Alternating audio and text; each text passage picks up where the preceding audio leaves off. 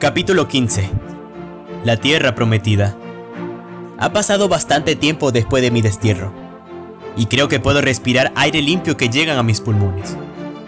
No puedo creer que ahora me levanto desde el vacío que en un día me tropecé, y terminé toda una eternidad atascado.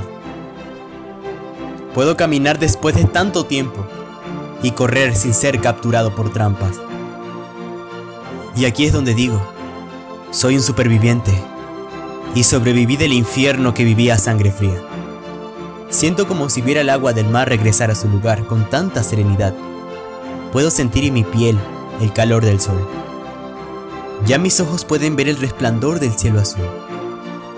Como una gran ola que cae de peso entre las orillas de la playa, puedo ser libre y feliz, con lo que siempre quise tener, mi felicidad. Con ese anhelo de cada respiración sedienta, ahora soy más libre que nunca. Ahora más que nunca vuelo como una debilitada hoja que se desprende de los árboles en la primavera.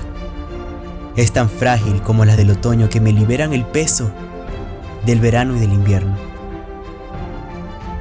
No sé si estoy viviendo un sueño despierto, en el paraíso donde nunca imaginé estar.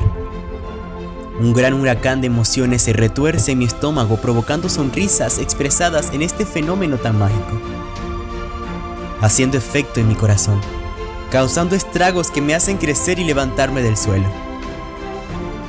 Mi ser estalla como un gran volcán dormido.